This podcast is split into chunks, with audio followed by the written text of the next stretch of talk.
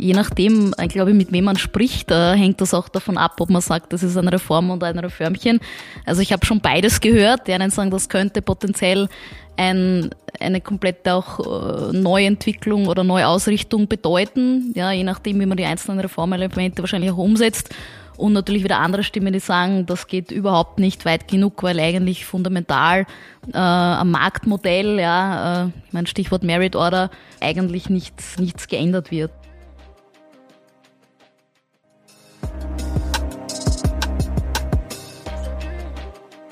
Hallo und herzlich willkommen bei einer neuen Ausgabe von Better Joule, dem Podcast der österreichischen Energieagentur.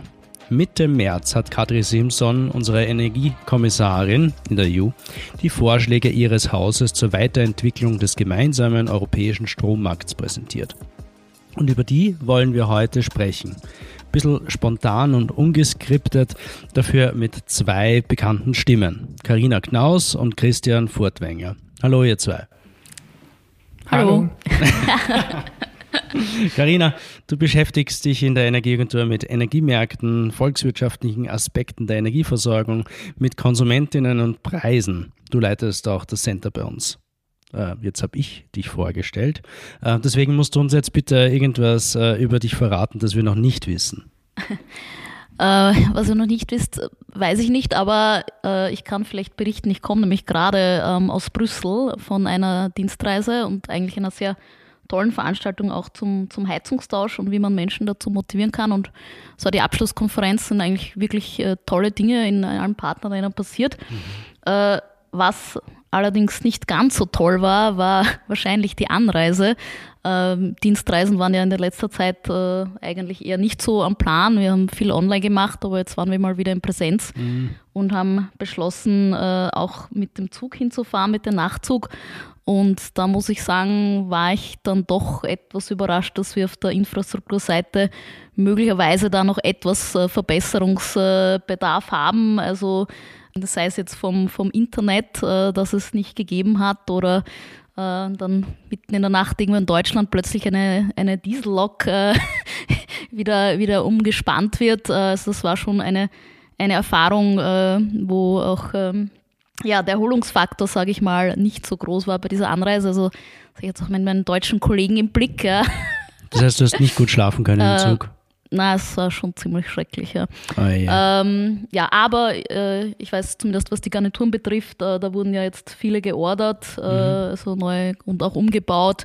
Ähm, äh, also da ist, da ist einiges am Plan oder in, in Bewegung, weil grundsätzlich, glaube ich, wird es attraktiver oder, oder wird auch mehr genutzt, äh, äh, die Nachtzüge. Also das heißt, ich hoffe, ähm, dass es besser wird und wenn ihr dann in Deutschland vielleicht noch Internet äh, äh schafft, dass das wir überhaupt der Hit dann. Mhm. Danke für das Feedback. Ich werde dies weiterleiten. Christian, ähm, ich habe die Karina schon vorgestellt, äh, erklärt, in welchen Bereichen sie bei uns arbeitet. Du kennst dich in diesen Themen ja auch wunderbar aus. Deswegen frage ich dich äh, was komplett anderes. Ähm, wie ist gerade der Stand in der deutschen Bundesliga? Äh, spannend wie selten tatsächlich, äh, mit ja. einem anderen Tabellenführer als sonst, äh, nämlich Borussia Dortmund ähm, und, ein, und einem schwächelnden FC Bayern. Ähm, also von dem her äh, Spannung gewährleistet und. Ist das für dich eine gute Nachricht, wenn Bayern schwächelt? Hm, also ich. Da, da, bin ich relativ äh, indifferent. Mein Herzensverein äh, ist meistens nicht ganz oben in der Tabelle angesiedelt. Overperformt aber gerade dementsprechend. Ähm, ah, wirklich? Ja, Wer ist das? Das ist äh, der SC Freiburg. Mhm. Die sind momentan auf europäischem Kurs. Was Nie gehört.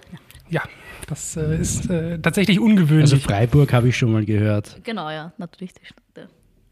Aber ja, ja. okay, na dann äh, wünsche ich äh, deinen Elfen äh, noch viel Glück, dass sie tatsächlich nach Europa kommen. Vielen Dank. Ja, apropos Europa. Wir haben im letzten Jahr ja schon relativ viel über den europäischen Strommarkt äh, gesprochen. Ähm, die Preiskrise, Interventions-, Weiterentwicklungsmöglichkeiten, ähm, über die Merit Order, das iberische Modell, den griechischen Ansatz äh, oder die Erlösobergrenze, die es äh, gibt jetzt noch eine Zeit lang. Ähm, jetzt ist er tatsächlich da. Der Kommissionsvorschlag zur Änderung äh, der EU-Strommarktrichtlinie, der EU-Strommarktverordnung, der Remit-Verordnung und noch ein paar anderen ähm, Dingen. Was ist so euer super kurzes Fazit? Ist es eine Reform oder eher ein Reformchen? Also was ich eigentlich spannend finde, auch bei der Bewertung, je nachdem, ich glaube, mit wem man spricht, da hängt das auch davon ab, ob man sagt, das ist eine Reform oder ein Reformchen. Also ich habe schon beides gehört. Äh, die einen sagen, das könnte potenziell ein, eine komplette auch äh, Neuentwicklung oder Neuausrichtung bedeuten, ja, je nachdem, wie man die einzelnen Reformelemente wahrscheinlich auch umsetzt. Und natürlich wieder andere Stimmen, die sagen, das geht überhaupt nicht weit genug, weil eigentlich fundamental äh, am Marktmodell, ja, äh, mein Stichwort Merit Order, ähm, eigentlich nichts, äh, nichts geändert wird. Ja. Und ähm, das wäre auch mein, mein erstes Fazit wahrscheinlich, dass es tatsächlich dann noch von der Ausgestaltung abhängt. Also mhm. wenn man sagt, wir haben wirklich mehr oder weniger flächendeckende CFDs und im Endkundenbereich ein, ein komplettes Energy Sharing, ähm, dann wäre das, denke ich, schon ein, ein sehr anderes System, als wir es wahrscheinlich jetzt äh, sehen. Ähm, aber was jetzt, sage ich mal, die Kurzfristmärkte und das, das Marktdesign äh, per se betrifft, ja, das tatsächlich an dem wird eigentlich nicht äh, gerüttelt. Ja, mhm. Und von dem her, wenn man jetzt sagt, äh, man nimmt die Aussage von van der Leyen vom Juni, glaube ich, letzten Jahres her, wo sie gesagt hat, this market does not function anymore yeah, it's äh, oder it's broken oder so, ja, ähm, da hätte man sich dann wahrscheinlich äh, wieder mehr erwartet, ja, das mm. ist mhm. ganz klar. Ja. Christian, wie siehst du das? Ähnlich? Ja, also ich sehe das im Kern sehr ähnlich. Ja. Ähm, es ist ein bisschen abhängig davon, mit wem man redet. Ich habe mir das jetzt in meinem Kopf erstmal in drei Kategorien aufgeteilt äh, von Leuten, wie sie sich eine Marktreform vorgestellt haben. Mhm. Ich sehe die Leute, die, die quasi einen großen Umbau gefordert haben. Ich sehe Leute, die Reparaturen am bestehenden System bei gleichzeitiger Erhaltung äh, sich vorgestellt haben. Und ich sehe auch einen sehr großen Anteil von Expertinnen und Experten, die sich am liebsten keine großen Reformen gewünscht haben. Ähm, also gerade so in der Energieökonomie des deutschsprachigen Raumes ist das durchaus eine, eine verbreitete Haltung. Mhm. Ähm, und man muss sagen, das, was man jetzt äh, quasi sieht als tatsächlichen Reformvorschlag, ist in der zweiten Kategorie. Also es ist halt, mhm. man behält den Kern bei und versucht noch zusätzliche Komponenten dazu zu entwickeln.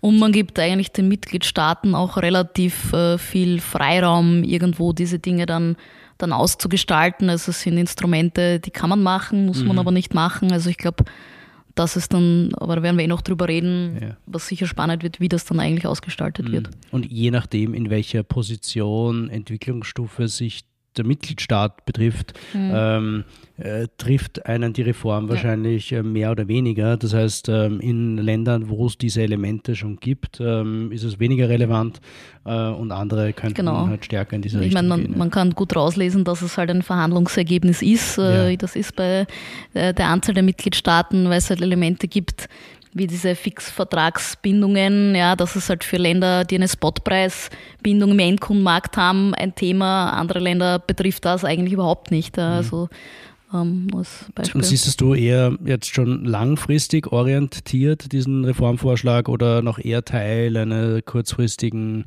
Emergency Response eines Krisenpakets? Ja, ich glaube, Elemente hat es wahrscheinlich von beiden. Also es sind, es sind Dinge jetzt reingeschrieben wie die quasi Stromkostenbremse, ja, das ist äh, irgendwo definitiv als Notfallmechanismus gedacht. Ähm, wie funktioniert aber, der zum Beispiel? Äh, es ist, ähnlich, genau, Punkt, es ja. ist ähnlich wie, wie äh, quasi unsere österreichische Stromkostenbremse, mhm. äh, dass man sagt, es gibt einen gewissen äh, Verbrauch, also bei Industrie 70 Prozent äh, und Unternehmen eigentlich nicht Industrie, SMEs 70 äh, Prozent des Vorjahrs, bei Haushalten 80 Prozent des mhm. Medianverbrauchs und da kann man quasi preislich eingreifen als Staat, also das Preisniveau stützen äh, oder, oder subventionieren äh, und die entstandenen Kosten werden dann den Lieferanten sozusagen abgedeckt. Mhm. Also, also wenn sie unter Marktpreis. Die Stromkostenbremse. ja, nur dass hier die, die Referenz die Kosten sind. Also quasi subventioniert wird auf Basis der, der Kosten, entstandenen mhm. Kosten bei den Lieferanten. Und gibt es da wo einen Schwellenwert, der schon definiert wird oder Im Sinn vom Preis Ja, gestaltet. ab, ab wann dieser Mechanismus zum Tragen Ja. kommt. Ja, genau. Da gibt's äh, Genau, also es gibt äh, im Prinzip äh, Kriterien für diesen Mechanismus, ähm, ab wann die EU-Kommission eine Preiskrise feststellen kann. Und das kann sie entweder in der gesamten EU tun, aber auch nur in einzelnen Mitgliedstaaten. Okay. Ähm, und das sind äh, im Kern zwei ähm, Kategorien. Äh, einmal Großhandelspreisentwicklung, äh, die stark ansteigend ist. Also wenn sich der Preis mehr als 250 Prozent im Vergleich zum fünfjährigen Durchschnitt erhöht hat, dann kann man das feststellen. Und gleichzeitig muss auch der, ähm, ja, der Endkundenpreis auch um mindestens 70 Prozent gestiegen sein. Und es soll Ist ähm, auch schwer zu definieren, was ja, ist der ist tatsächlich. Endkundenpreis. Genau, es ist äh, spannend. Äh, da, ich sag Genau, wenn wir die. Eurostat-Daten nehmen, wissen wir das ein Jahr später. Genau. Okay. Ja, und es soll gleichzeitig noch irgendwie, also äh, klar sein, dass es kein ganz vorübergehender Effekt ist und dass es noch mindestens ein paar Monate so bleibt. Das sind so die, die grundlegenden Voraussetzungen, die da genannt werden in, äh, in diesem, ja, in, in diesem Gesetz. Ähm, was ich tatsächlich spannend finde, weil, also man kann das immer für ein Jahr feststellen, diese Preiskrise. Also man kann die nicht für immer und ewig äh, schon feststellen als Kommission, sondern man muss quasi immer jedes Jahr neu entscheiden. Und naja, also wenn man das Ganze über Preisanstiege definiert, äh, zu einem den letzten fünf Jahren, den Mittelwert, dann kommt es ja zwangsläufig dazu, dass die Krise irgendwann endet. Ja. Ähm, weil irgendwann, selbst wenn der Preis gleich hoch bleibt, ist, ist ja der Anstieg weg äh, in dieser historischen Betrachtung. Also Ja. von dem her ist es durchaus spannend. Aber ja, also Wer, wer wird da das letzte Jahr schon reingerechnet in diesen neuen Mittelwert? ich glaube schon. Also Ja, ich glaube, das ist ein Detail, das wird sich ja möglicherweise vom Proposal Ja. dann noch, noch ändern, ja, ähm, äh, wenn es nicht, nicht so Aber hieße das denn eigentlich, dass ähm, ein, ein, ein, ein Mitgliedsland nicht mehr autonom eine Stromkostenbremse, wie wir das jetzt gemacht haben, im letzten Jahr einführen könnte? Wenn diese Kriterien nicht erfüllt sind? Wenn die Kommission keine Preiskrise ausgerufen hat für dieses Mitgliedsland? Also das, das hängt dann wahrscheinlich davon ab, ob es dann noch diverse Notfallverordnungen Mhm. und welche Instrumente da nehmen, auch Beihilfen, rechtlicher Rahmen ist da, da immer das Stichwort. Ähm, ich glaube, das kann man so wahrscheinlich nicht sagen. Was man sagen kann, es ist jetzt jedenfalls dieses Instrument für Haushalte und KMUs äh, mal geschaffen. Mhm. Ja. Ähm, Ob es dann im Fall des Falles noch Zusatzmaßnahmen gäbe, ich glaube, das lässt sich nicht sagen, hängt wahrscheinlich davon ab, wie, wie groß der Schmerz ist, wie hoch die Preise wären dann. Mhm. Ich meine, es war ja ähm, ein Wunsch von, du hast es ja schon gesagt, jenen, die äh, große Umbrüche wollten, ähm, Abschaffung, Merit Order habe ich immer im Hinterkopf. Das bleibt bestehen, dieser Kernbereich, auch wie die ähm, lastflussbasierte Marktkopplung Genau, Marktkopplung. funktioniert, ähm, wie die Preisfindung für den DRH-Markt funktioniert, ähm, dass es an den Börsenfutures gibt und so weiter, das bleibt. Genau. Wobei jetzt, und ich, ich glaube, dort könnte halt das, das Langfristige reinkommen äh, oder ein Aspekt, äh, werden wir dann eh wahrscheinlich diskutieren, wenn wir über die CFDs noch reden. Aber wenn man jetzt davon ausgeht, dass eben, eben viele Anlagen irgendwann potenziell in solchen äh, Contracts for Differences drinnen sind, dann ist es natürlich irgendwann schon eine Systemumstellung. Äh, also wenn, wenn der überwiegende Teil der Erzeugung äh, da drinnen wäre, äh, dann hätte das sicher Okay. Ich glaube, jetzt ist der Punkt gekommen, wo Genau. wir ähm, reden müssen über CFDs, ähm, Contracts for Difference, äh, zweiseitige Differenzkontrakte. Äh, Christian, kannst du uns bitte erklären, welchen Zweck die erfüllen sollen, also wieso die Kommission das vorgeschlagen hat, ähm, dass die verstärkt eingeführt werden sollen, wo, in den Mitgliedsländern oder wo und was das ist? Okay, ich fange fang mit der zweiten Frage an. Äh, was, was ist ein Contract for Differences, ein zweiseitiger Differenzvertrag? Also ganz allgemein gesprochen, auch noch mal gan, noch gar nicht auf Energiemärkte bezogen, ist es ein gängiges Finanzinstrument äh, oder Vertragsinstrument, wo man äh, quasi Zahlungen ähm, fixiert vertraglich zwischen zwei Parteien. Ähm, die basieren auf einem quasi auf einem Underlying, also auf einer Entwicklung zum Beispiel eines Preises ähm, und quasi automatisch festlegt, dass bei einer gewissen Preiskonstellation eine Zahlung von A nach B oder von B nach A zu erfolgen hat. Und bei zweiseitigen ist es eben eben diese beiden Seiten. Also es kann sein, dass eine Seite der anderen Seite Geld zahlt oder umgekehrt. Mhm. Was bedeutet das dann für den Strommarkt? Wer genau. sind die beiden Seiten? Wer, wer sind ja. jetzt die Seiten? Genau, das wäre der nächste Punkt. Ähm, was die CFDs, über die jetzt hier gesprochen wird, das hat die Vertragspartner Anlagenbetreiber, insbesondere Anlagenbetreiber erneuerbare Energien. Mhm. Ähm, es gibt aber auch äh, Kernkraftwerke. Ich glaube, darüber reden wir gleich noch, wer da alles äh, mit äh, unter diese CFD-Regelung in Zukunft fällt. Mhm. Ähm, also es sind Anlagenbetreiber von Neuanlagen äh, vor allem, äh, aber nicht nur, sondern es fallen auch das sogenannte Repowering äh, darunter und okay. ähm, Laufzeitverlängerung von, äh, ah, von Kernkraftwerken. Da kommen die Kernkraftwerke ins Spiel, okay. genau. Aber auch neue, neue Kernkraftwerke würden darunter fallen. Wenn sie dann in 15 Jahren vielleicht mal in Betrieb gehen. Mhm. Ähm, Genau, also die äh, fallen jetzt alles äh, in diese Contracts for Difference Geschichte und die Anlagenbetreiber sind die eine Seite und die andere Seite sind, naja, der Staat beziehungsweise eine staatliche Stelle, eine, ein, ein Fördergeber. Mhm. Also ich sage jetzt mal als Beispiel einfach mal die ÖMAG, äh, mhm. als wäre ein möglicher Adressat, der sowas dann umsetzen würde, wie ja. es heute ja in der erneuerbaren Förderung auch schon so ist, dass, mhm. da, dass da quasi die, die Gelder ähm, dann quasi herkommen. Ähm, und diese zweiseitigen Differenzkontrakte, die machen jetzt Folgendes. Jede Anlage hat einen anlagenspezifischen Förderwert mhm. ähm, der quasi die Unterstützung äh, an dieser Anlage beschreibt. Also das heißt Cent pro kWh. Möglicherweise, genau. Mhm. Also heutzutage würde man als erster Versuch wahrscheinlich davon ausgehen, das ist irgendwie Cent pro kWh, wobei es auch andere Konstellationen gibt, wo, wo man Verträge anders definieren kann als auf die gelieferte Energie bezogen. Mhm.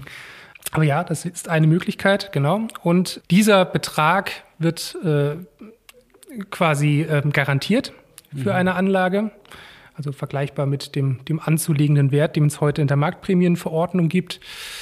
Und äh, der Unterschied zur Marktprämienverordnung ist, dass man nicht langfristig sicherstellt, dass man mindestens diesen Wert für seine erzeugte Energie bekommt, sondern dass man ähm, quasi nicht auch nicht mehr bekommt. Das heißt, man muss Gewinne, die man aus der Vermarktung einer Anlage zum Beispiel in den kurzfristigen Strommärkten gerät, mhm. ähm, muss man wieder zurückführen an den Fördergeber. Das heißt, das ist ähm, sowohl ein Förderinstrument als auch implizit eine Erlösabschöpfung genau. ab einer gewissen genau. Grenze. Ja. Also ich meine, es ist de facto jetzt eine, eine konkrete Vorgabe fürs Fördersystem. Also es geht ja nur um nicht jede erneuerbare Anlage, sondern um die, die man fördern möchte. Ja? Mhm. Und alle Anlagen, die jetzt in ein Fördersystem kommen, muss das Fördersystem so ausgestaltet sein, dass es eben in beide Richtungen funktioniert. Ja. Also sprich, in Phasen von niedrigem Marktpreis bekomme ich dann die Förderung bis mhm. hin zu einem Wert, der festgelegt ist. Ja, sage jetzt mal Hausnummer äh, 80 Euro. Ja, ja. Aber wenn der Marktpreis dann höher ist als die 80 Euro und ich erwirtschafte mit meiner Anlage dann äh, am Markt das Geld, dann muss ich auch auf der anderen Seite dieses Delta oder einen Teil davon zumindest äh, zurückführen äh, mhm. in das System. Ja, und das eigentlich jetzt aus ökonomischer Sicht kann man sagen, dass das in beide Richtungen funktioniert, ähm, macht ja eigentlich Sinn. Wir kommen halt aus einer Welt, wo viele Jahrzehnte lang nicht vorstellbar war, dass wir dauerhaft über längere Zeiträume Marktpreise haben, äh, äh, die halt einfach äh, auch über, über diesen äh, Strike-Preis, über diesen Förder, geförderten mhm. Preis irgendwo oder, oder dieser Marktprämie dann liegen. Okay. Vor dem Hintergrund der Preiskrise verstehe ich jetzt, äh, wieso das relevant ist, äh, weil eben diese ähm, durch die Erlösabschöpfung und die Rückführung ins System ähm, sag ich mal, unter Anführungszeichen, diese Übergewinne direkt ähm, systeminhärent äh, zurückgeführt werden, ähm, Preise reduziert für die äh, Verbraucher aber nimmt das nicht ähm, potenziell auch Anreize weg, ähm, um erneuerbaren Ausbau voranzubringen? Ich meine, die, die, die kalkulieren halt dann fix mit diesem anzulegenden Wert. Genau. Ja. Also ist es jetzt so ein bisschen die Frage, wie man, also die Antwort ist ja, aber. Mhm. Ähm, ja, die Anreize sinken erstmal, wenn man jetzt davon ausgeht. Also wenn man jetzt ein Marktprämienmodell mit einem CFD vergleicht, dann sinken die Anreize, weil man eben diese, diese Gewinne zurückführen muss. Mhm. Gleichzeitig ist es äh, eher so, dass man äh, diese Zahlung dieser Förderung natürlich so bemisst, ähm, dass man äh, dass man eh eine gewisse Rendite erwirtschaftet, beziehungsweise es ist im Zweifelsfall gar nicht eine staatliche Stelle, die diese Rendite bemisst, sondern es wird über zum Beispiel über Auktionsverfahren festgelegt. Okay. Mhm. Ähm, quasi, also jeder darf mehr oder weniger ein Angebot machen für so und so viel Euro pro Megawattstunde würde ich diese Anlage errichten. Das gibt es ja im österreichischen Fördersystem auch administrativ festgelegte äh, Werte einerseits genau, oder, oder, auch Ausschreibungen. Und das ist in dem ja. Fall jetzt nicht äh, konkretisiert. Ja, ja okay. Natürlich spielt auch wieder zusammen mit den Vorgaben der Red und so, also da ist das Rahmenwerk mhm. ähm, ja deutlich breiter ist jetzt nur. Genau, es ist, es ist eigentlich eine, eine Verstetigung einer Rendite, also es ist quasi mhm. so eine, eine gewisse Festzurrung einer Rendite äh, und die ist halt nicht mehr nach oben ein bisschen geöffnet durch die Marktpreisentwicklung. Ja ähm, in, bei den CFDs. Das heißt im, im, im, im, konkreten Fall eigentlich etwas Ähnliches, was wir in Österreich mit dem ERG jetzt schon eingeführt haben, mit dem Unterschied, dass es auch zusätzlich die Erlösobergrenze gibt und die Rückführung. Ähm, mhm dieser mehr. Wobei, wobei ähm, im ERG ja auch schon ein, ein Element drinnen ist, äh, ab, äh, also dass man einen Teil, sage ich mal, äh, auch wieder rückführen muss äh, mhm. für Anlagen, die dann unter dem EG. Genau, die eine gewisse Größe haben, die ja. Anlagen. Ja. Genau. Also für welche Energieträger ist es jetzt vorgesehen, ähm, vor dem Hintergrund des äh, Strommarkt-Design-Proposals der Kommission? Mhm. Das sind im Kern äh, vier erneuerbare Technologien, und zwar Solarenergie, ähm, Windkraft, Geothermie äh, und Wasserkraft ohne Speicher. Also stromerzeugende Stromerzeuger, Geothermie. genau. Mhm. Ja. Und dann eben als fünfte Kategoriegruppe die berühmten Kernkraftwerke. Mhm. Also die nicht als nicht erneuerbare Technologie. Das sind mehr oder weniger alle Neuanlagen bzw. repowerten Anlagen und Laufzeitverlängerungen, die darunter fallen würden. Okay. Das heißt, die würden dann nicht nur eine Investförderung bekommen, die äh, Kernkraftwerke, sondern auch eine ähm, OPEX-Förderung mit diesem System. Ja, das sind üblicherweise quasi Vollkosten sozusagen mit einer ja. Rendite, die da irgendwo dahinter äh, liegen. Und es bedeutet, je nachdem, wie man dann Revitalisierung natürlich und Laufzeitverlängerung mhm. dann definiert, ja, kann dann in manchen Mitgliedstaaten äh, könnten dann sehr, sehr viele, zumindest Neuanlagen, quasi fast alle äh, in dieses System wenn das natürlich beschlossen wird vom Mitgliedstaat, mhm. äh, da eigentlich drunter fallen. Ne? Mhm. Okay. Gut. Also wir verstehen jetzt die zweiseitigen Differenzkontrakte, die CFDs, ähm, die ja auch eine Möglichkeit sind, um komplett andere Dinge zu fördern, was weiß ich, neue Industrieanlagen ähm, in äh, den Niederlanden gibt es ähm, mit CFD ein Förderinstrument für die Abscheidung von äh, CO2 beispielsweise. Ja.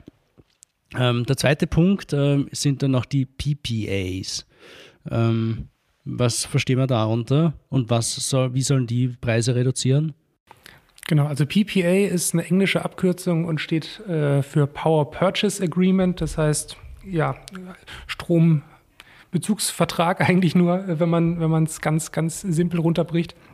Und ähm, ja, da geht es mehr oder weniger um den langfristigen Strombezug beziehungsweise die Stromlieferung an, je nachdem aus wessen Sicht man das äh, jetzt betrachtet, ähm, hauptsächlich für erneuerbare Energien. Das heißt, man kann, also man kann auch ein PPA, ich glaube, das ist nicht namensrechtlich geschützt, sicherlich auch für konventionelle Kraftwerke abschließen. Mhm. Ähm, aber es ist üblicherweise bei erneuerbaren Energien der Fall. Und ja, der Gedanke ist mehr oder weniger die langfristige, sichere, abgesicherte Vermarktung zu einem gewissen Preis dieser Energie. Also dass man nicht nur im Kurzfristhandel aktiv zum Beispiel ist, sondern dass man auch ja, Energie quasi an einen festen Abnehmer über einen längeren Zeitraum liefert. Also sowas, äh, das Äquivalent des Gazprom-Vertrags, äh, den die OMV äh, mit der Gazprom hat im Strombereich. Ja, ich meine, eigentlich ist es eigentlich nichts anderes wie ein langfristiger Vertrag. Ja. Und das ist ja eh schon sehr verbreitet auch. Genau, das, was halt ein bisschen, ähm, glaube ich, teilweise die Erwartungshaltung ist, dass, dass diese PPAs in irgendeiner Art und Weise Fixpreise garantieren können äh, über längere Zeiträume und da bin ich halt etwas skeptisch, weil eigentlich alle PPAs oder auch langfristige Verträge im Energiebereich, die wir kennen, ich meine, die haben üblicherweise Preisgleitklauseln drinnen, mhm. referenzieren auf irgendeine Art von Marktpreis, weil wenn sie das nicht tun, ja, äh, wir kennen die Zukunft nicht, dann hat ja immer eine der beiden Vertragsparteien den Anreiz auszusteigen aus diesem langfristigen mhm. Vertrag. Mhm. Weil wenn die Preise hoch sind, dann möchte ich als Erzeuger raus, weil ich könnte am Markt mehr lukrieren. Ja. Wenn die Preise niedrig sind, äh, dann, dann ist eigentlich für die andere Seite, wäre es dann günstiger, am Markt zu agieren. Mhm. Und wie man das eigentlich äh, ausgestaltet, äh, dass man sagt, äh, man findet auch Parteien, Vertragsparteien, die bereit sind, sich, sich da irgendwie einzuloggen äh, über längere Zeiträume, äh, da mhm. bin ich nicht ganz sicher, wie das eigentlich äh, funktionieren soll. Aber eigentlich geht es ja da in dem speziellen Fall um die Garantien äh, für, für Ausfallsrisiken. Ja, genau. Mhm. Also es, man, man, muss ja das eher, also man muss es eher als Risikomanagement-Tool sehen, diese PPAs, als als günstiger, langfristiger Liefervertrag, der einem die Preise senkt. Ähm, es ist halt eher. Ähm, ein Instrument äh, fürs Hedging. Genau, es ist eigentlich ein Instrument fürs Hedging. Genau. Was heißt Hedging? Ja, Hedging ähm, ist mehr oder weniger die Risikoabsicherung gegen, gegen Preisrisiken oder ja. Mengenrisiken. Mhm. Ähm, also kommt vom englischen Wort für Hecke. Man kann sich also vorstellen, es ist wie eine Hecke, die man um den eigenen Garten zieht, damit niemand, damit die Hasen nicht reinkommen und die Karotten essen oder was auch immer. Oder die ähm, Preise nicht stören. Genau, also dass man, dass man nicht von kurzfristigen Preisentwicklungen irgendwie ähm, ja, das Geschäftsmodell zerstört bekommt oder ähnliches. Mhm. Ähm, das ist quasi der, der Anreiz, Hedging zu betreiben. Das heißt, über einen längerfristigen Zeitraum äh, kontinuierlich Energie, die man zum Beispiel an Kunden weiterliefern muss, äh, zu beschaffen. Ähm, mhm. Und nicht quasi nur auf den kurzfristigen Markt äh, zu agieren, wo man dann quasi großen Preisschwankungen ausgesetzt ist. Mhm. Das ist so der Grundgedanke von Hedging ähm, und der dann in vielen verschiedenen Spielformen dann weiter getrieben werden kann. Und das, ich meine, können PPS grundsätzlich natürlich schon liefern, wenn sie, wenn sie entsprechend ausgestaltet sind. Mhm. Ähm, aber ich glaube, man, man kann sich, darf sich das nicht so vorstellen, dass man einmal einen Preis einloggt und dann ja. ist das das für immer. Also das ich meine, wird eher nicht der Fall sein.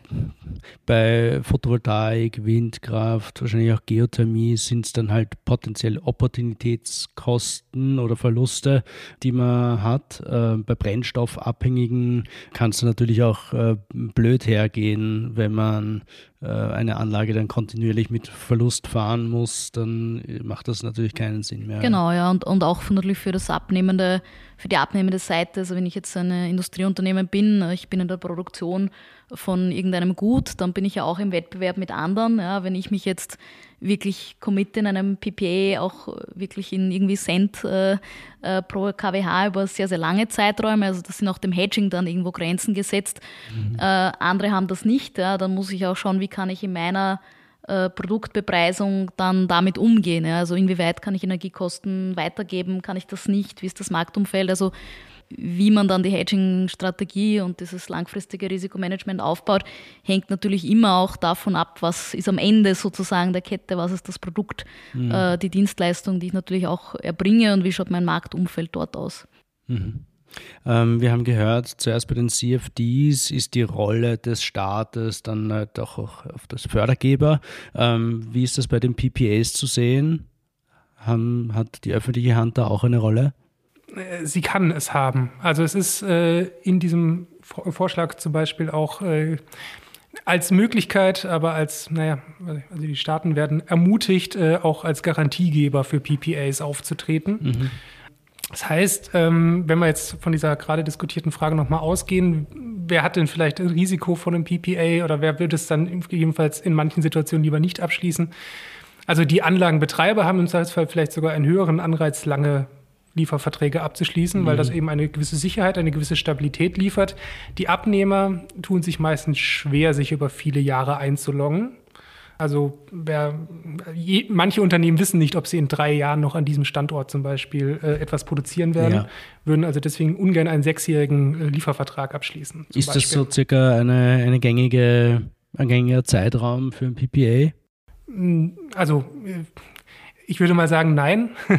Aber das liegt eben daran, dass es eben nicht für beide Seiten attraktiv ist. Ich vermute, ja. die PPAs, die heute abgeschlossen werden, sind meistens kurz, äh, etwas kürzerer äh, Laufzeit. Und das Ähnliche sieht man ja auch an den Future-Märkten. Das sind ja meistens die Produkte, die ein Jahr im Voraus, zwei Jahre im Voraus äh, gehandelt werden können, sind ja auch die liquideren als mhm. diejenigen, die es theoretisch noch gibt, die dann einen längeren, längeren Vorlauf haben. Und da ist halt die Frage mit, oder da kommen jetzt diese staatlichen Garantien ins Spiel Wenn eine Seite ein größeres Interesse grundsätzlich hat, sich länger abzusichern als die andere Seite, mhm. dann gibt es natürlich die Möglichkeit, auch für den Staat aktiv äh, zu werden, quasi als, als Zwischenpuffer. Ähm, das ist jetzt nicht, also nicht die einzige Lesart, was staatliche Garantien in dem Kontext liefern können, äh, aber es ist zumindest eine nicht ganz ausgeschlossene Möglichkeit, also dass zum Beispiel äh, der Staat als Intermediär auftritt äh, und sagt, äh, die Anlagenbetreiber können mit dem Staat äh, zum Beispiel, einem, einem, Fördergeber, quasi ein PPA abschließen und der Staat schließt dann zu einem anderen Zeitraum mit Abnehmern einen PPA und ähm, dann kann man Fristentransformation auf die Art und Weise betreiben. Was dann aber schon eine, das wird aber, glaube ich, weg von dem Reformchen, weil dann wird der Staat irgendwas Lieferant auftreten. Ja. Also meine, meine Lesart geht eher in Richtung Ausfallsreserve, also sprich, äh, wo wir jetzt im anderen Bereich des Hedging, im börslichen oder auch im OTC-Bereich mit Garantien oder, oder Margin Calls äh, arbeiten, dass, dass hier irgendeine Art von Ausfallsrisiko, also wenn man sich da länger bindet, äh, da mit dem Preis, äh, dass dann ja irgendwie eine, eine Bank, eine staatliche Institution äh, hier dieses Ausfallsrisiko übernimmt. Okay. Das heißt, man kann den Staat so ein bisschen als eine, ein Last Resort ähm, sehen, Ausfallsrisiken abfedernd. Ähm, Gutes Stichwort. Dieser Punkt, der Supply of Last Resort, ist ja auch ein Thema in der, ähm, im Proposal der Kommission. Was ist das, Karina? Und gibt es da noch andere Elemente für Energieverbraucher? Genau, ja, also der, der Supply of Last Resort ist quasi, was passiert, wenn aus irgendeinem Grund äh, ein Kunde, also entweder wenn ein Lieferant vielleicht insolvent geht oder alle möglichen Dinge eintreten, wird dann nochmal geregelt, wie das bestimmt wird. Soweit ich sehe, ist das in Österreich weitestgehend schon umgesetzt. Also ich glaube, für uns ist da nicht so viel äh, Neues mehr drinnen. Ich glaube, was auf der Endkundenseite. Das wäre dann die Grundversorgung, oder? Äh, na, das ist nochmal was anderes. Okay. Und was auf der Endkundenseite, glaube ich, die größeren Neuerungen sind, äh, ist einerseits, wobei in Österreich wahrscheinlich auch nicht, äh, ist, dass hier nicht nur dynamische Tarife angeboten werden müssen, sondern auch Fixpreistarife, äh, also mit einer Preisgarantie von einem Jahr, was ein bisschen, und ich glaube, das ist halt dieses Spannungsfeld, Einerseits möchten wir Flexibilität äh, im Stromsystem, wir wollen dynamische Tarife, mhm. äh, möglichst hier diese Signale weitergeben und jetzt sagen wir, na, aber eigentlich brauchen wir nicht nur dynamische Verträge, sondern wir wollen eigentlich auch Preisgarantien äh, jetzt für die Haushaltskunden von mindestens einem Jahr äh, sicherstellen.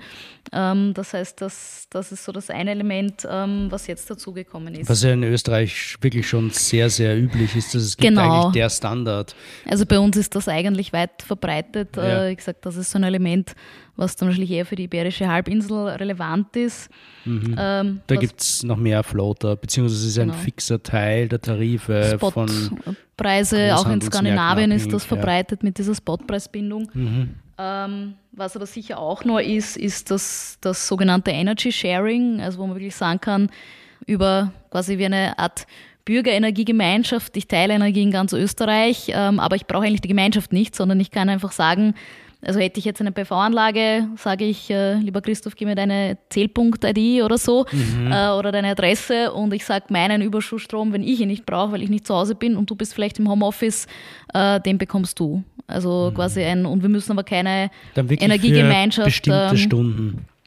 Ja, ja, einfach das, das Delta sozusagen. Also okay. Also das, was ich dann ins Netz einspeise, wenn mhm. du da zufällig in der Viertelstunde äh, so stelle ich es mir jetzt mal vor, den Verbrauch hast, äh, dann kannst es du bekommen und geht es quasi nicht übers Netz sozusagen oder nicht äh, in, in meinem Abnehmer. Also das direkte Sharing, ohne dass wir jetzt eine Bürgerenergiegemeinschaft gründen müssten. Mhm.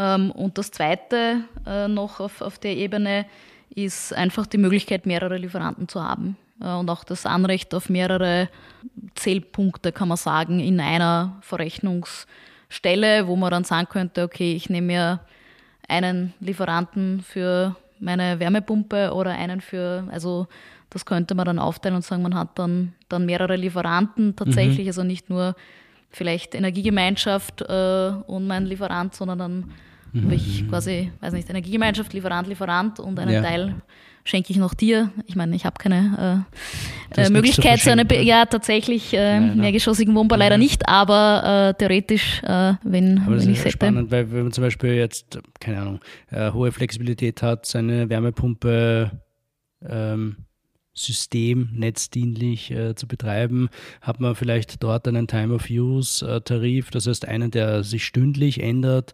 ähm, kann die Wärmepumpe entsprechend äh, betreiben, dass sie eher zu den günstigeren Stunden arbeitet. Das gleiche vielleicht auch bei einem Elektroauto, wenn man da flexibel ist äh, in der Ladung. Spannend. Ja. Genau, ja, also es ist, ist vielleicht eine Möglichkeit hier noch innovativere äh, Produkte dann, dann zu entwickeln. Ja. Ähm, ich meine, inwieweit das dann, dann angenommen wird, äh, das ist halt, glaube ich, die große Frage, weil wenn uns die Energiekrise 1 gezeigt hat, ist, dass viele Haushalte vor allem, aber auch viele Unternehmen eigentlich wünschen sich dann doch eine gewisse Sicherheit, wie hoch mhm. werden meine Kosten sein, ähm, auch für Unternehmen, wie kann ich planen im Einkauf, im Verkauf. Ähm, also ich glaube, das ist eigentlich so dieses Spannungsfeld, das haben wir eigentlich noch nicht wirklich ja. aufgelöst. Wir haben jetzt beides drin. Einerseits viel Hedging, ja. Forwards, PPAs, langfristige Absicherung und andererseits äh, mehr Flexibilität, Verbrauchsreduktionen. Äh, mhm. ähm, also da, glaube ich, wird die Herausforderung sein, wie wir das auch dann, dann 2030 darüber hinaus ausgestalten werden. Weil ich glaube, da haben wir noch nicht wirklich die, die, den Schlüssel gefunden. Da werden sich wahrscheinlich auch unterschiedliche Kundengruppen einfach herausbilden. Äh, Im Endeffekt jene, die ähm, Flexibilität haben, auch flexible Tarife haben, sind die, die jetzt, wo die Großhandelspreise niedrig sind, auch die, die schon niedrige Endkundenpreise haben. Und die, die sich äh, vor einem halben Jahr auf einen Fixpreisvertrag ähm, eingelassen haben, weil es mehr Sicherheit gibt, klar, ähm, haben halt jetzt auch noch höhere hm. Strom- oder Gaspreise.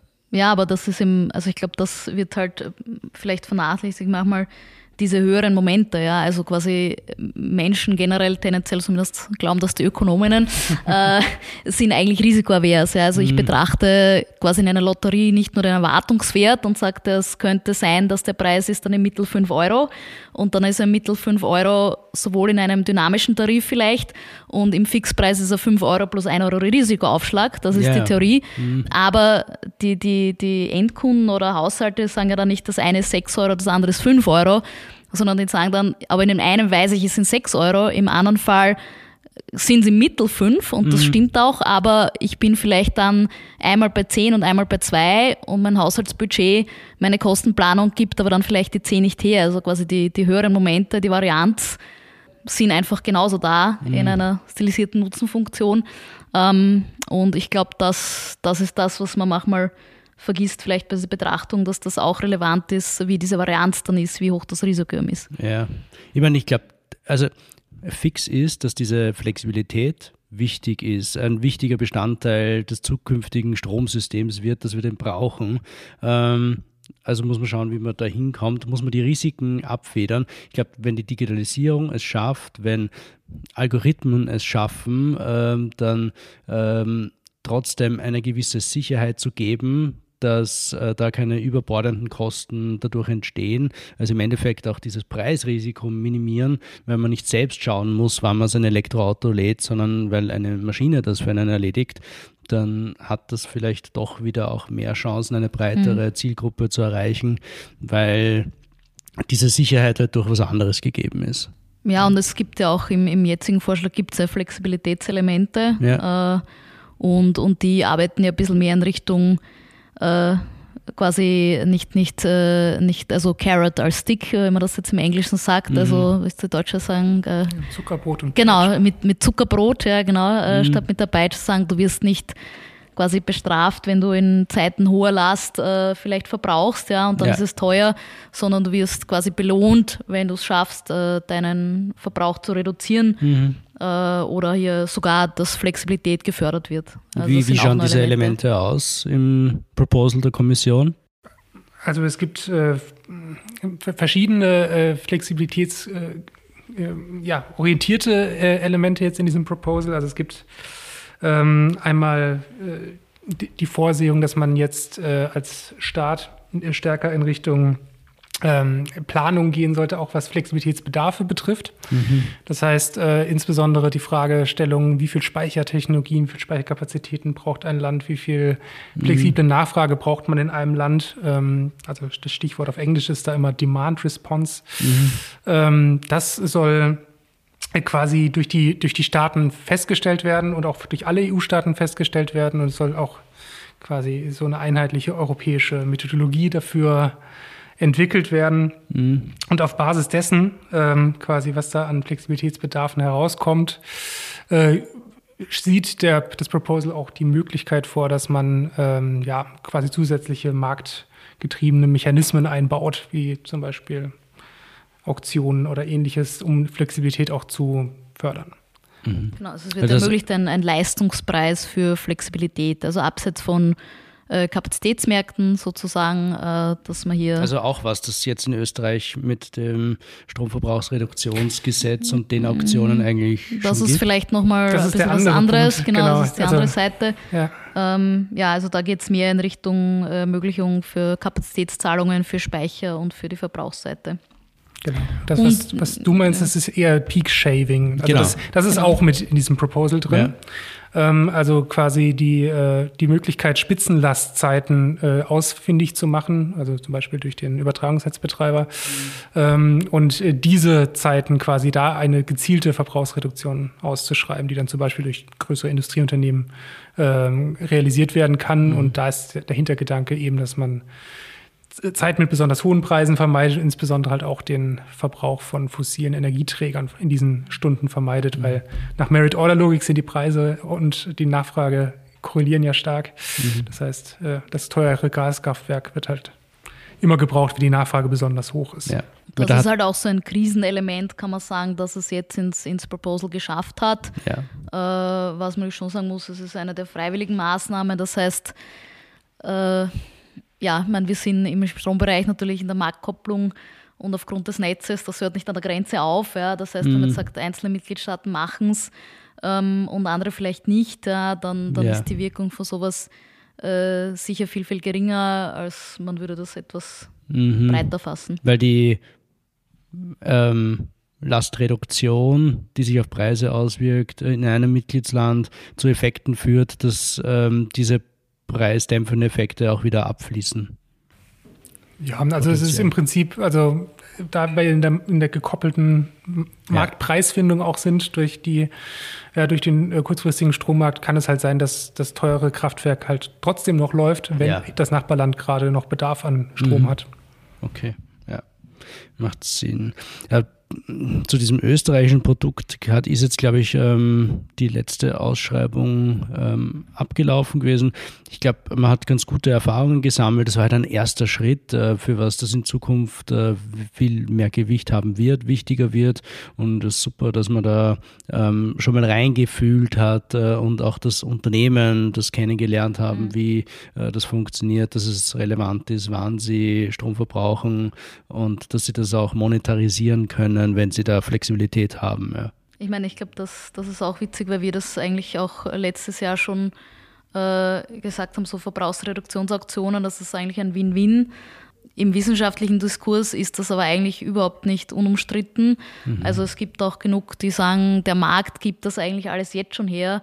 Man könnte auch äh, Intraday handeln, man könnte auch sagen, äh, es muss irgendwie über staatlich, wie auch immer, Intraday das noch beschaffen, also dass quasi die jetzigen Märkte ähm, sowas eigentlich schon hergeben. Ja. Mhm. Ich persönlich sehe es nicht, nicht ganz so, weil sonst hätte man das vielleicht mehr gesehen, ja. Also äh, wenn der Markt das, warum waren da die Preisspitzen? Also ich bin, bin nicht sicher, weil es da natürlich doch im Handel gibt es Eintrittsbarrieren etc. Also man ist nicht so nah am Marktsignal dran. Mhm. Man hat ja oft dann trotzdem nicht die Stundenpreise oder Viertelstunden drinnen. Also ich glaube, für mich ist es schon nochmal ein anderes Produkt oder als, als das, was wir jetzt halt im Markt haben mit unseren kurzfristigen Märkten. Ja. Ja, und das ist sicher eben auch was, das auch bei den Verbrauchern wachsen muss, das Bewusstsein, ähm, dass es die Möglichkeit überhaupt gibt. Ob das dann abgewickelt wird über den Intraday-Handel oder ein separates Auktionssystem, ist dann eine andere Frage, ja. Hm. ja ich denke, da ist ja der, also der entscheidende Faktor, das ist, hast du im Kern schon eh schon gesagt, aber der entscheidende Faktor ist auch da wieder Unsicherheit eigentlich. Denn wenn man das Ganze eben auf kurzfristigen Preissignalen aufbaut, ein Geschäftsmodell etc. oder ein, zumindest die, die Nutzbarmachung von Flexibilität, die kostet ja im Zweifelsfall auch etwas. Mhm. Ähm, wenn man das nur aufgrund der schon existierenden Marktsignale machen will, und ja, die ökonomische Theorie sagt, das müsste eigentlich schon ein effizientes Signal sein, dann gibt es halt immer noch den, den Faktor, es dauert eine Zeit, bis man eine Maßnahme umgesetzt hat. Es kann mhm. sich der, der quasi die Preisdynamik kann sich bis dahin schon wieder geändert haben. Es kann sich gegebenenfalls schon gar nicht mehr rechnen und da haben halt solche Auktionen oder ähnliches eine, eine Sicherheitsfunktion. Ja. Mhm. Äh, ja. ja. Weil wir haben es jetzt auch gesehen, die Preise sind ja schon wieder stark gesunken mhm. und manche Maßnahmen, die vielleicht vor ein paar Monaten noch äh, gut funktioniert haben oder äh, ökonomisch sinnvoll waren, sind jetzt so vielleicht nicht mehr oder sind schon schwieriger darzustellen. Und ja, du sagst in einer Auktion oder man weiß, es wird zentral beschafft, dann äh, gibt es einfach eine gewisse Preisstabilität und dann kann man einfach anders, anders planen und agieren. Mhm. Ganz schwierig wahrscheinlich, stelle ich mir vor, ist dann auch die Frage, äh, die Zusätzlichkeit festzustellen ähm, bei solchen Dingen ob man seine Produktion vielleicht nicht ohnehin wegen des Preissignals runtergefahren hätte. Ähm ja, ich glaube, die ganz große Frage generell ist auch, was hinter dem schwebt, ist, was ist denn überhaupt Flexibilität? Ja? Also diese äh, Flexibilitätsziele der Mitgliedstaaten, erstens sind es nur indikativ, aber es ist immer, wie, wie definiert man dann das überhaupt? Was, was soll das sein? Also da wird eigentlich ja die Methodik erst, äh, mm. erst entwickelt, äh, weil, das, weil das nicht leicht ist auch vom, vom Zeitrahmen, ist es, geht es um den nächsten Tag, geht es um die nächste Stunde, geht es um den Winter. Also Flexibilität per se hat da ganz, ganz viele Ausprägungen. Mhm. Gut. Ähm, Gibt es sonst noch irgendwelche Punkte, die wir erwähnen sollten, die die Kommission hier vorgeschlagen hat? Mm, es ist jetzt schon wieder ein bisschen vom Thema von vor, äh, also ich gehe jetzt auf ein Thema zurück, das wir schon vor ein paar Minuten hatten, äh, ja. und zwar die Geschichte mit den CFDs und den ja. PPAs. Ähm, was natürlich äh, auch drin steht äh, in diesem PPA-Abschnitt, den ich, das ich persönlich ganz interessant fand, ist halt die Möglichkeit, dass man explizit auch äh, bei Anlagen Instrumente kombinieren kann. Das heißt, ähm, was jetzt ich weiß nicht, ob es vorher überhaupt nicht möglich war. Äh, ich glaube, es war schon möglich. Also bislang konnte man halt PPAs und Direktvermarktung am, am, im Strom, äh, Kurzfristmarkt, konnte man einigermaßen miteinander kombinieren. Und jetzt soll halt auch die Möglichkeit gegeben sein, ähm, explizit CFDs und PPAs zum Beispiel. Oder auch andere marktbasierte. Andere marktbasierte, genau. Also sprich, muss mhm. nicht nur im Fördersystem sein mit der Anlage, sondern sage ich sicher mir einen Teil über, im Fördersystem ab, mhm. äh, aber mit einem Teil der Anlage genau. oder der Menge äh, bin ich dann im Markt oder im hab, wie auch immer das marktbasiert, ich weiß nicht. Mhm. genau, also marktbasiert ist natürlich sehr weit, ja. sehr weit gefasst, genau. Aber das, das ist tatsächlich ein spannendes Element, die Frage, ob das mhm. angenommen wird. Äh, also ob dann wirklich äh, Investoren sagen werden, ja, ich würde gerne eine Förderung bekommen, aber nur für 30 Prozent meiner Anlage ja. und die anderen 70 Prozent würde ich das Risiko, das also Marktrisiko lieber nehmen. Mhm. Aus Sicht der Fördereffektivität ist das an sich ein, ein sinnvolles Element, denke ich. Grundsätzlich abwicklungstechnisch muss ich sagen, kann ich jetzt einschätzen, wie komplex das dann wäre. Auch natürlich die Zuweisung der Mengen, aber äh, ja, Mhm. Aber sind wir da jetzt in einem Vorschlag, der sagt, die Mitgliedstaaten müssen ähm, diese CFDs anbieten oder ist das jetzt mal eine Option, die hier skizziert wird und ihr könnt euch aussuchen, wie ihr das implementiert? Also es ist insofern schon verpflichtend vorgeben, dass da steht, direkte Förderung sollen diese Form annehmen für diese Energieträger. Okay. Also Shell heißt quasi Must in dem Sinne. Mhm. Ja. Gut. Das heißt, das ERG müsste dann ein bisschen angepasst werden und ähm, mhm. zugeschnitten werden auf diese neuen Regelungen. Die PPAs gibt es de facto schon. Vielleicht muss man einen Rahmen schaffen, wo das halt leichter ermöglicht wird, ähm, wo vielleicht auch diese staatlichen Garantien dann festgeschrieben sind.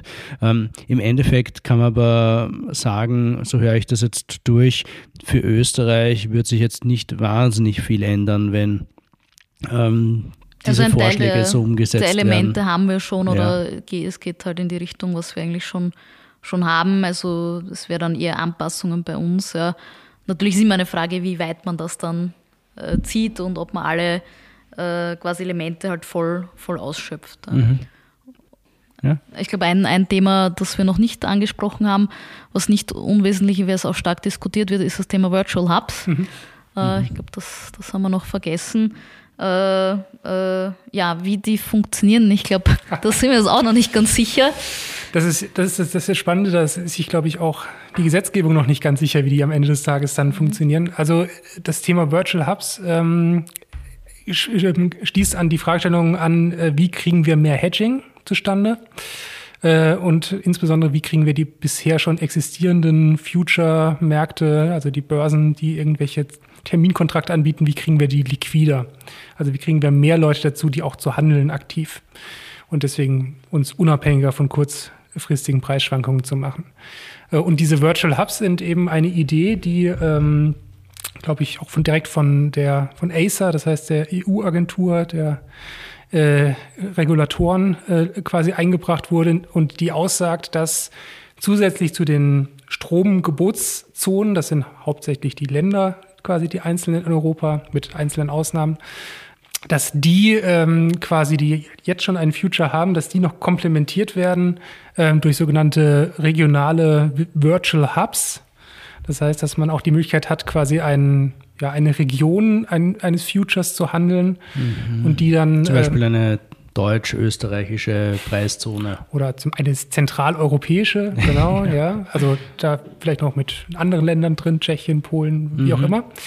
Ähm, und äh, dass man quasi, also der Grundgedanke ist, da eine höhere Liquidität durch eine größere Anteil von Handelspartnern letztendlich zusammenzubekommen. Mhm.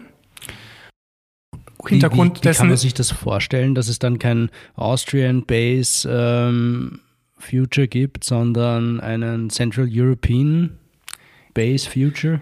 Jein, also ja, genau, also solchen Future würde es dann irgendwie geben, aber dass es den Austrian nicht mehr gibt, ist nicht vorgesehen. Also ja. das würde weiterhin die, mhm. die nationalen Produkte äh, geben oder die von einzelnen kleineren Preiszonen, die kleiner sind als ein Land mhm. zum Beispiel. Ähm, wird das nicht die Liquidität des Austrian Futures halt reduzieren und äh, dann werden halt beide weniger liquide? Das ist eins, das ist eines der Kernprobleme, dass das jetzt gerade heiß diskutiert wird. Genau. genau. Also wir haben halt jetzt äh, letztendlich einen liquiden Handelsplatz im Moment, das ist Deutschland. Und die Frage ist natürlich, wenn man virtuelle Hubs schafft, neue Produkte irgendwie, ob das dann von dem einen liquiden äh, Handelsplatz noch weiter Liquidität abzieht, das ist natürlich das, was wir was wir nicht wollen. Mhm. Und das Zweite ist natürlich die Vergabe der langfristigen Übertragungsrechte.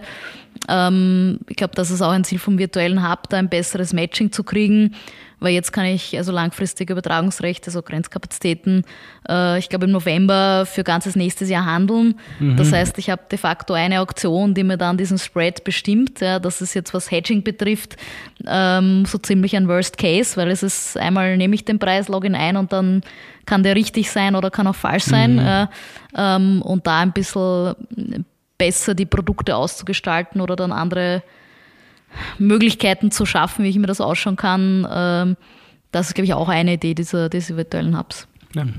Und äh, also du hast jetzt den deutschen Future schon angesprochen, der eigentlich der virtuelle, virtuelle Hub gerade ist, also quasi viele Euro, ähm, Nachbarländer von Deutschland äh, und deren, also deren Unternehmen handeln gerade eigentlich den deutschen Future und eben Aha. diese Übertragungsrechte, ja. äh, um und dann kommt so kommt auch zustande, dass der deutsche Future besonders so liquide, ist. ist. Mhm.